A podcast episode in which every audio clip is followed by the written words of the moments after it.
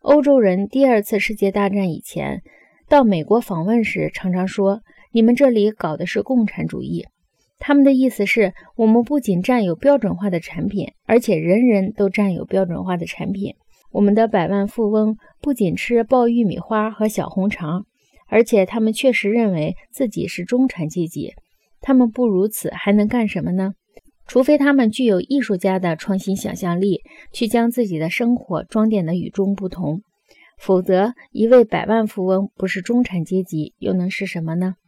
欧洲人把环境和商品的同一性与共产主义同等起来，这有何奇怪呢？劳埃德·沃纳及其同事在研究美国城市时，居然用收入来议论美国的阶级体系，这样做合适吗？最高的收入也不能把北美人从他的中产阶级生活中解放出来，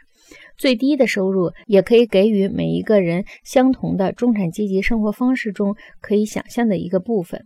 换言之，我们确实使自己的学校、工厂、城市和娱乐全都达到了很高程度的同质化。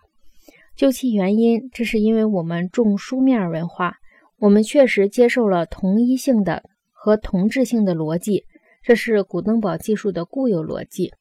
这一逻辑直到不久之前才被欧洲接受下来，可是它突然在美国受到怀疑。因为电视马赛克的触觉型网络结构开始渗入了美国人的感官系统。当一个通俗作家蛮有把握地谴责汽车，说汽车旅行使驾车人越来越与众相同时，美国生活的组织结构就受到了怀疑。